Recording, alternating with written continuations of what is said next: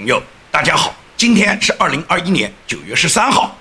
那么九月十三号，我要跟大家谈的话题呢，是关于明天九月十四号，加州要举行州长选举，也就是加州州长的选举。实际上是加州有上百万人，最终核实的这个选票有效的这个投票啊，达到了一百八十万张，就是有一百八十万张选票要求呢罢免现任州长纽森。那么根据加州的法律。一旦这个罢免人数达到加州这个总的选民人数的十分之一，也就是达到了这个一百六十万张票呢，那么就可以举行罢免州长的这个仪式了。那么现在就确认了，在明天九月十四号，对加州现任州长纽森进行罢免，选举新的州长。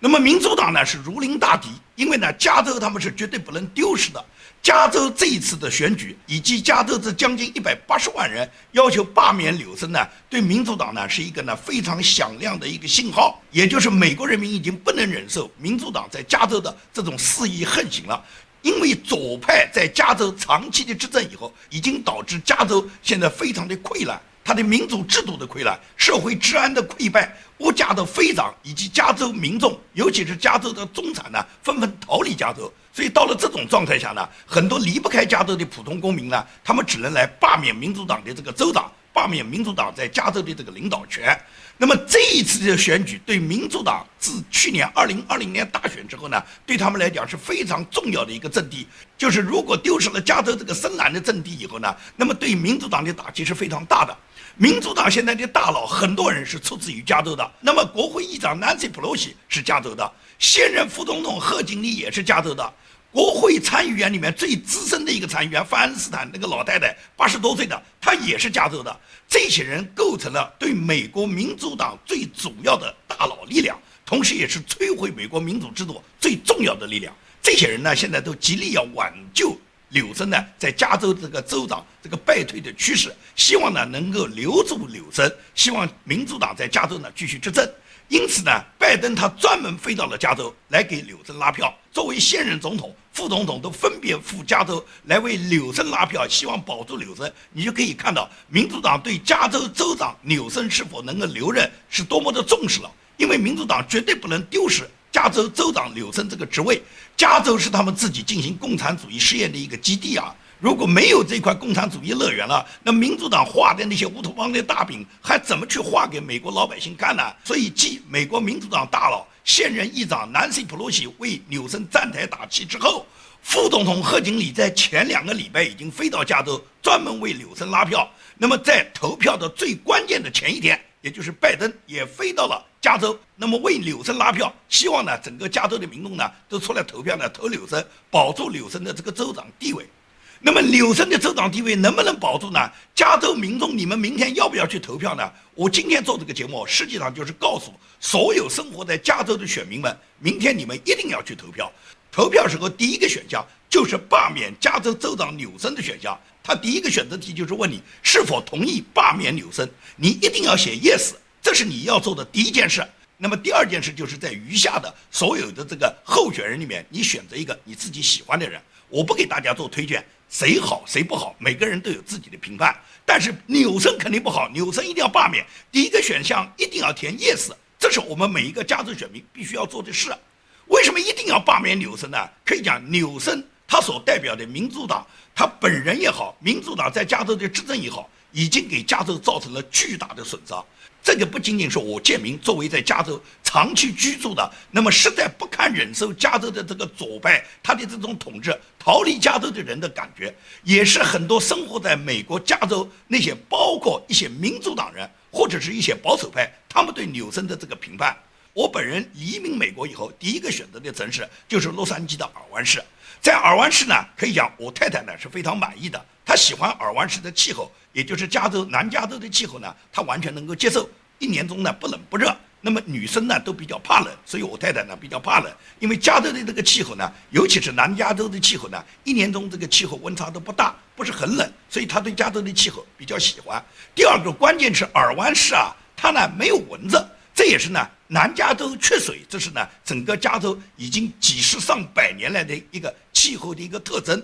也就是南加州呢是大量的缺水，一年中可以讲最多有一个月下雨，绝大部分时间是不下雨的。因为缺水，南加州呢就很少有蚊子。那么在尔湾呢，几乎我们看不到蚊子，我们从来没上过蚊帐，从来没有点过什么蚊香，家里面更没有什么打蚊子的什么电蚊拍。这个在国内我们都是要备的。而我太太又是一个特别招蚊子咬的人，所以说呢，在加州呢，因为呢没有蚊子咬，气候又很合适，她呢比较喜欢这里。加上呢，加州无论是哪个城市，那么尔湾市更是这样，因为尔湾市呢是住的相对的，在整个南加州呢，华人这个富裕程度比较高的一个群体。所以呢，这边的这个华人供应呢非常的充分，超市啊、饭店啊，围绕着华人生活经营的各方面的服务呢都非常的齐全，配套都非常齐全。所以这一点呢，也是所有华人呢生活在这个区域呢比较便利的一个条件。那么学校呢，尔湾的几所学校呢都非常好，基本上都是十分的学校。所以说呢，我太太呢也很喜欢这个地方的教育。但是加州的整体教育，尤其是公立教育呢。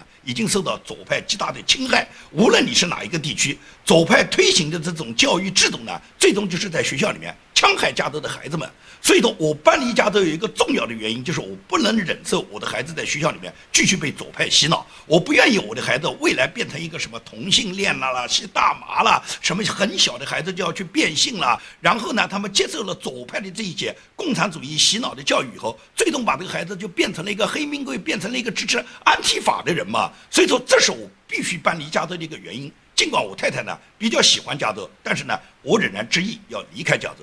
那么为什么要执意离开加州呢？就是加州给你看到的所有的民主制度已经受到最严重的破坏，也就是在美国，美国传统的价值观、美国传统的民主制度被冲击的最厉害的州，加州毫无疑问来讲，我认为是在美国排在第一、第二的，也就是只有加州和纽约州这两个州，它的损伤最大。这个不是我借名一个人下的结论，包括美国有个知名的保守派的评论家叫维克多·戴维斯·汉森。他本人是古典学家和军事历史学家，他既是加州州立大学的古典学名誉教授，也是斯坦福大学古典学和军事史的高级研究员。他最近就发表了一篇重磅文章，针对加州的选举，针对加州这个罢免纽森的问题，他给出了他自己的评判。也就是他发表这个文章，实际上是对明天加州州长纽森是否进行要罢免，他提出了一个他个人的思考。他认为加州现在就像一个疾驶中的、正在冒着浓烟大火的一部巨大的火车，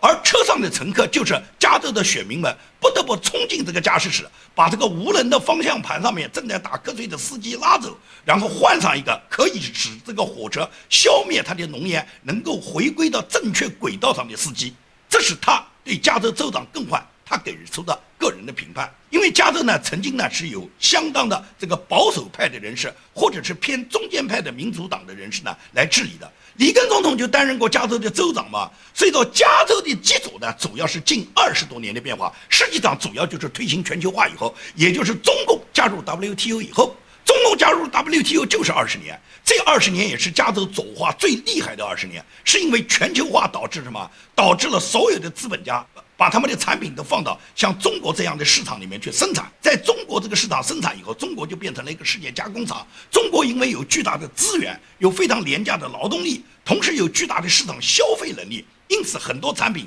在中国生产，在中国就消费掉了。而资本家们把这个产品带到中国以后，就是源源不断的回收利润，他们根本不需要在美国去生产一根针，而只是把他们的技术、把他们的流水线拿到中国去，在中国就赚个盆满钵满。由于全球化的推行以后，中国成了全球化以后最大的受益国，同时也是美国华尔街资本和美国的资本家在中国投资以后，他们也是最大的一个获益者，也就是收割中国老百姓的韭菜，收割全世界那些洋韭菜。除了中国共产党和中国的权贵们，美国的资本家都参与了这个游戏，他们都是这个里面巨大的利益分享者。所以说，全球化对于加州、对于美国的资本家来讲。他们都是非常乐意和坚决支持的，这也是民主党的一个国策，也就是拜登他不断地强调，他一定要推进全球化，民主党一定要把全球化进行到底，这也就是跟中国根本没有办法脱节，也就是川普总统在任时候，他需要跟中国脱钩，脱钩主要就是全球化脱钩，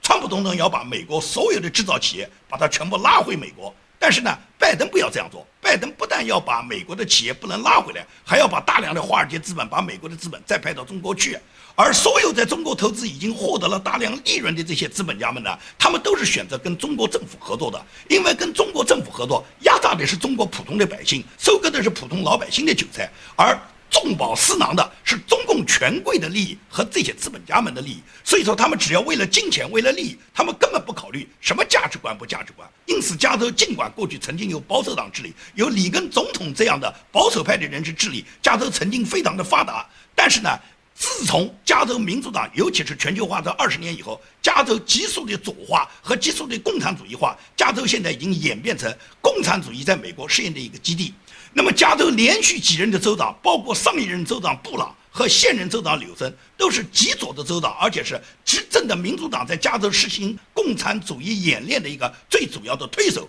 所以说，加州被他们把共产主义事业呢搞得这个加州福利呢是大大的膨胀。那么，他们提出的口号是非常动人的，也就是民主党是最喜欢给你画大饼，给你许诺很多美好的口号的。他们的口号都很动人，什么建设高速公路啦，建设水坝啦，建设输水管道啦，建立清洁能源的发电厂啊，采取措施防止森林大火啊，将那些精神病患者送进医院啊，确保整个加州的这个住房啊、木材啊、石油啊、天然气、核能和农业工业的发展啊，给无家可归者提供福利住房啊，为低收入者提供政府的这个保障房，也就是他们讲的是非常非常好听。那么那么好听，加州又有那么高的税收，是不是能做到呢？这些现实在哪里呢？他们兑现的口号也在哪里呢？加州现在在民主党的治理下，现在已经变成了全美国最高的收入税、销售税、所得税和资本利得税最高的一个州。同时，加州消费的美国最高的汽油价格和最高的电力价格。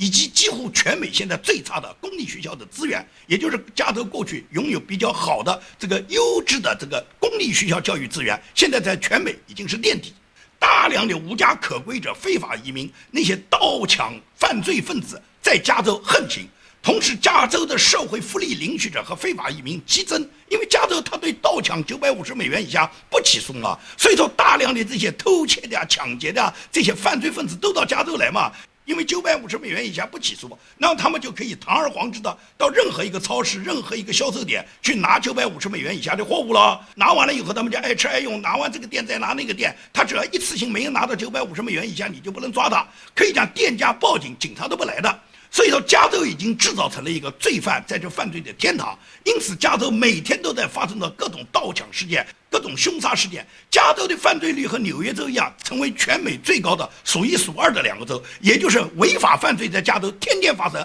而加州的警察根本不敢出警，或者是出警也是应付了事，根本不会去抓捕罪犯。他们只会放纵罪犯，因为他们如果抓捕罪犯，很可能给他们自己会带来很多麻烦的。所以说，这个法治的不健全，法治的倒退，就带来什么？带来是。罪犯的猖獗嘛？那你说加州的这个教育难道不好吗？加州不是有很多非常优质的学校吗？我们都知道，民主党左派通过全球化和科技革命以后，除了让加州变得超级富有，那么加州沿海的大学，如加州理工学院啊、斯坦福大学啊、尤西伯克利啊、尤西 L.I 啊，都已经的嘛成为美国顶尖的大学。它完成了数以百万计很多学子能够追求自己学历到加州来读书的这个梦想。同时，也培养了一大批商业、工程、科学、数学和互联网科技的人才精英，而这些精英又大部分在加州的硅谷和以硅谷为主的各种科技企业里面工作，获得很高的收入。那么这些人获得收入以后，他们会成为什么人呢？他们首先成为左派政策的拥护者，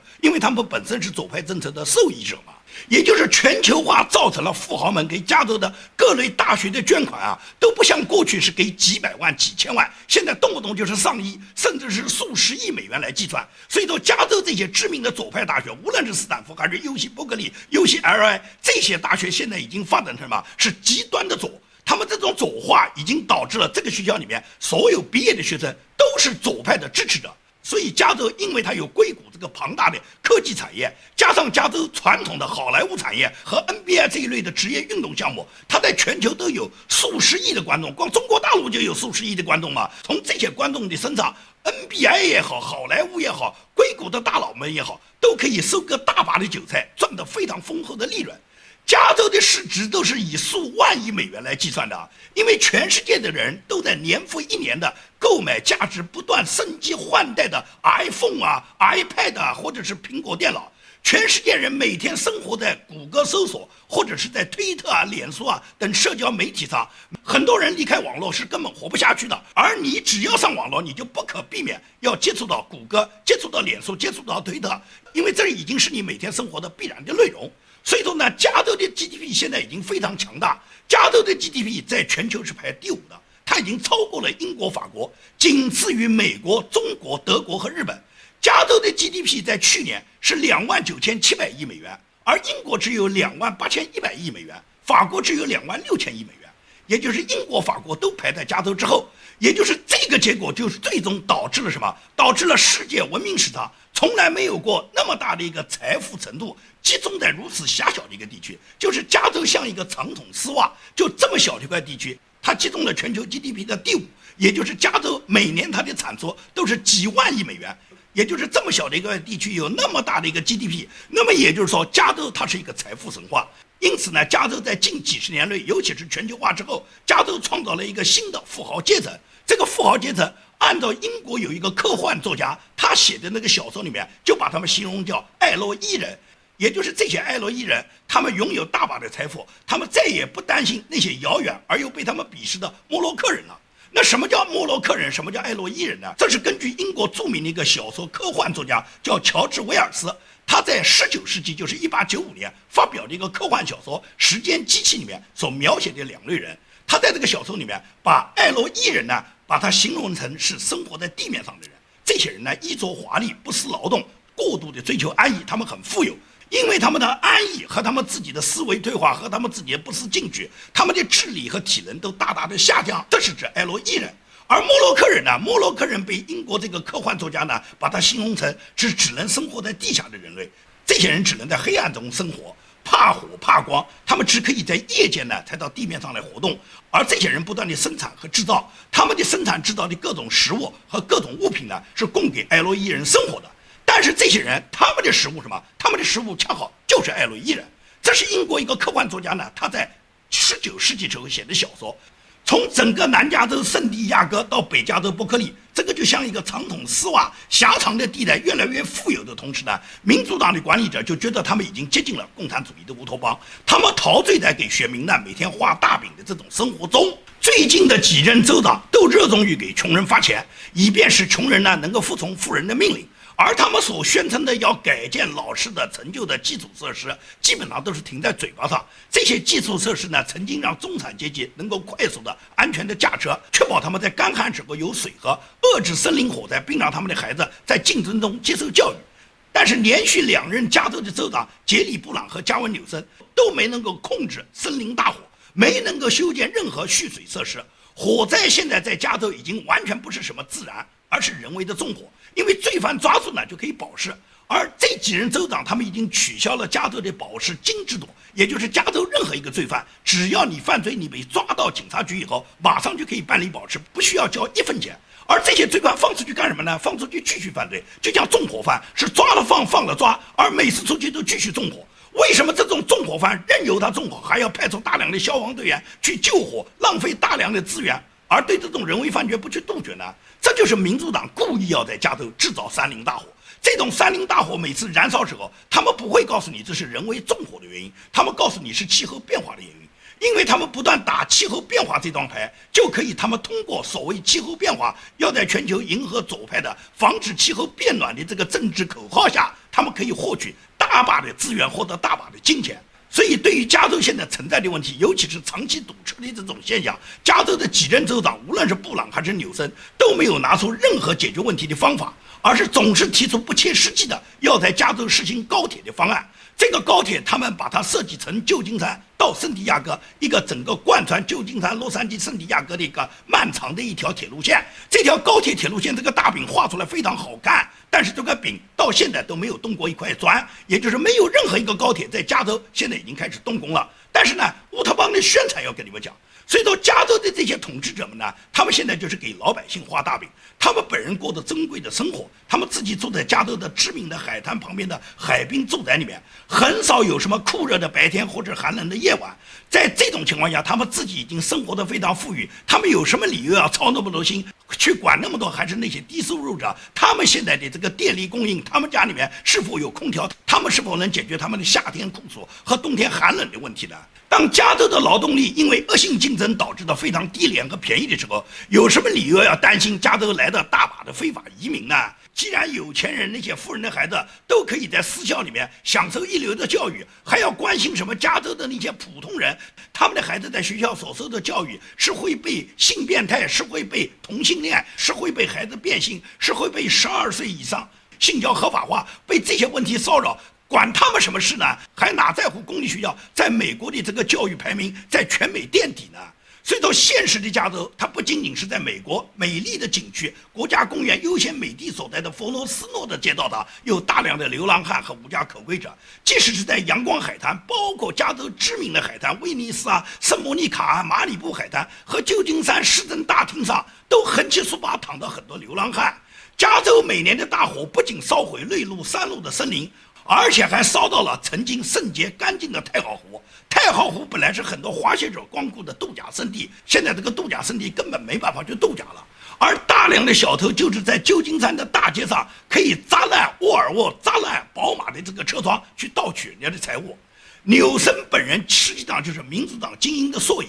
他们庇护非法移民，赶走了一批又一批他们用高税收和低质教育的中产阶层。也就是最终，加州就会发展成像扎克伯格这样的富豪呢？他可以拥有巨大的一个保安投资，他每年可以花上亿美元来安排他们家里面的这个安保队伍，也就是他可以。动用上亿美元保护他的家人，他只要投入巨大的金钱，有人保护住他家嘛？他住的那是豪华庄园，有上亿美金的这个安保队伍，保证他家里面治安没问题。至于外面的老百姓，你被打死，你被抢夺，不管扎克伯格这样的事。而最终，加州在这个极度的这个演变下，最终就成为是顶级富豪和那些根本离不开加州的犯罪者，因为稍微有点能力的人就会搬出加州，而加州大量留下来的是非法移民和那种根本没有能力到别的州生活的。以及在加州靠盗抢、靠犯罪生活，因为九百五十美元以下不起诉啊，也就是大量的这类人和顶级富豪们共同生活在加州，这就是加州我们看到的一个现象。因此，纽森这样的人如果不罢免掉，共产主义不在加州结束，不能够回归传统价值观，加州在左派的道路上只会越滑越远。罢免掉纽森。不管你选出来的是共和党的什么州长，是否能够扭转加州根本的这个趋势，就是由蓝变红，是否能够由蓝变红，我们不做期待。但是最起码是要把纽森这个臭名昭著的给加州制造无数祸端的州长，首先把他罢免掉。也就是加州作为一个深蓝色的州，如果你说通过一次罢免州长的行动呢，就能够把加州呢由蓝变红呢，这种可能性呢不大。也就是加州呢，可以讲被民主党管理的时间太长了，受到民主党洗脑的人群太大了，加上有大量的非法移民都在加州，很多人呢是依靠着加州给他们过度的福利呢，消费的这些福利呢，在加州生活的，所以这些人呢是拥护民主党的政策。在去年大选时候，就曾经在网上有过这么一个评论，就说凡是为美国好的都会喜欢川普。凡是为自己好的都会喜欢拜登，因为为自己个人增福利的人就会去选择拜登，而为了美国好、为了国家好的人就一定会选川普。这是当时在大选时候很多人对你当时的投票取向呢给出一个判断。而现在呢，加州因为经过常年多年来左派的统治呢，更换一个州长不可能解决根本问题。但是加州的民众他们会逐步的、慢慢的清醒过来，因为他不愿意做。这个民主党随意收割的韭菜嘛？加州的税收多高啊！加州的油价、加州的这个电力价格是全美第一。这么多年来，加州它虽然你说贡献很大，它的 GDP 很高，但是加州的纳税人不但没有享受到好处，而是不断的多掏钱啊！而这种形式被民主党呢，把加州作为一个典范向全国推广，他们就希望全国每一个州最多都跟加州一样，也就是加州的这个共和党呢，现在在加州基本上来讲是很。很微弱的力量，这就跟全美一样。美国的共和党也是在整个国家大事上面，他们发出的这个声音是非常小的。你看到他们对美国很多重大的政治不公的现象，看到他们好像也在呻吟两声，但是有用吗？而共和党里面那些大佬，尤其是建制派的大佬，他跟民主党都是沆瀣一气，都是一丘之貉啊！在本周九幺幺二十周年纪念大会上面，在纽约的纪念大会上面，原总统小布什，小布什把今年一月六号占领国会的这些爱国者，是跟九幺幺的恐怖分子相提并论的哇！小布什的这番言论是引起了美国朝野的巨大的争议的。九幺幺明摆的是外来恐怖分子对美国的袭击。但是小布什在讲话里面，他说是要针对美国内部的恐怖分子，就是暗指今年一月六号冲击国会事件。他说这是政治仇恨，也就是小布什作为一个共和党的大佬。曾经担任过美国总统的人，他对打击恐怖分子、打击外来对美国侵害的恐怖分子，他不敢去谈。他把美国的爱国者，他指定为是美国内部的恐怖分子。他不敢指责黑名贵去攻占各大城市的议会，占领各大城市的市政厅，打砸抢烧，他不去讲。他不去悼念在阿富汗战场牺牲的所有的美国军人，却对美国的爱国者到华盛顿举行的和平游行进行诽谤。实际上，大家都看到，到华盛顿参加一月六号游行的都是最爱美国的和平示威者，他们高举着美国的星条旗。这些人怎么到了小布什嘴巴里面，到了南希·普洛西嘴巴里面，就变成了暴徒呢？也就是弗洛伊德会被他们树立为英雄，而在国会大厦里面被击毙的这个曾经在美国空军服役十四年的阿什利。而是你倒成了暴徒，成了罪犯了。所以说，你觉得小布什这样的人，他的这个道德价值观，他的这个道德立场，究竟是站在哪一个台阶上的呢？所以说，美国的民主制度是受到一步一步戕害的，不仅仅是民主党、共和党有很多人建制派的大佬，像小布什这一类的人，就是帮助民主党一起在损害着美国的民主制度嘛。川普上台以后，欧美基本接受了此起彼伏的极端伊斯兰恐怖组织的袭击。以色列和阿拉伯国家的和解更是整个国际社会的一个奇迹。美国其实不是没有根本消除恐怖主义的办法，而是拜登和奥巴马他们是要迎合恐怖分子，给恐怖分子创造机会。而川普他本人直接就斩杀了恐怖分子的大佬，把恐怖分子的几个头子一斩杀以后，全球的恐怖分子都不敢动了。所以说，究竟谁爱美国，谁恨美国？你从川普、奥巴马、拜登他们的几个总统对待恐怖分子的态度上，你还不一目了然吗？好，今天节目的最后呢，我在我这个节目做到最后时候，我的电脑上跳出一个新的消息，这个新消息就是美国证券委员会 SEC 他们宣布。对郭文贵有关的三家媒体公司，就是 GTV 的公司啊，对他们非法发行股票和数字资产呢，给他罚款五亿三千九百万。这是美国证券委员会，美国正规的一个机关对郭文贵进行的处罚。这也实际上就是那些蚂蚁们，你们跟着郭文贵投资，你们投资的结果不但是没从郭文贵那个能挣到一分钱，大把的钱都不够郭文贵给美国去交罚款的。郭文贵现在就靠蚂蚁们的钱供给给他，给他满足他自己每天花天酒地的生活。他现在已经可以讲叫上家之犬。我之所以搬出加州，跟郭文贵率领他的蚂蚁帮对我家里面的围攻有直接的关系的，也就是最后我不得不就是卖掉房子，全家搬家，我太太辞掉工作，孩子转学。那么之所以这样，这跟郭文贵跟共产党的勾结，郭文贵率领的蚂蚁帮对我家的这个攻击有直接的关系。这个为首的这个叫持枪挺国，他的名字叫王文耿，现在他已经改为持枪扎国了，他自己很后悔。他曾经给郭文贵投入了几十万美金去买他的这个郭文贵的 GTV 的各种产品。那么今天，也就是郭文贵要向美国 SEC 上交的这个五亿三千九百万里面，也有持枪挺过他曾经贡献的一部分钱，更有无数的那些蚂蚁们，你们贡献的那份钱，你们跟着郭文贵，最终你们的钱除了要被交罚款之外，你们将会血本无归。而且郭文贵随时抛弃你们，汪文耿就是最典型的例子，就是持枪挺国。之所以现在变成持枪砸国了，他就是被郭文贵无情的抛弃。郭文贵曾经许诺过，所有去攻击他这个什么全球灭贼的这些人。包括律师费、医药费，包括他们吃饭的费用、喝水的费用，他们的彩礼费全部报销。但实际上，王文根一分没拿到。王文根现在是负债累累。他殴打了盲流子以后，他跟盲流子已经在法庭上有几场诉讼战。他围攻了我家以后。被我也告上法庭，所以说他官司缠身，他要付大量的律师费，付大量的诉讼费，这些费用公会空口白牙跟他讲，给他报销，给他出多少钱，现在一分也没有。所以说，王文根就是被工会无情抛弃的一个人。你觉得你作为一个普通蚂蚁，工会会心疼你吗？随便什么时候，工会都可以一脚把你踢开，你的钱交完就拉倒了。所以说，从工会今天被美国 SEC 罚款五亿三千九百万这个事实，蚂蚁们如果再不行，那么我觉得，如果你真的认为你要跟着工会，建议你赶紧卖房，把你的钱继续投给工会，因为工会他要交的罚款这个钱还不够，需要你再去凑上一部分。好，今天的节目就跟大家做到这里。凡是加州里面有投票资格的人，你们明天无论如何去投票，记住第一个选择一定选 yes，也就是要把纽森罢免掉。其次，你选举哪一个人都可以，不管你选谁，我们都要首先让纽森滚蛋，让这个给加州制造无数祸端的这个丑恶的这个州长，让他滚出加州这个州长的位置上。好，今天的节目到这里，谢谢大家。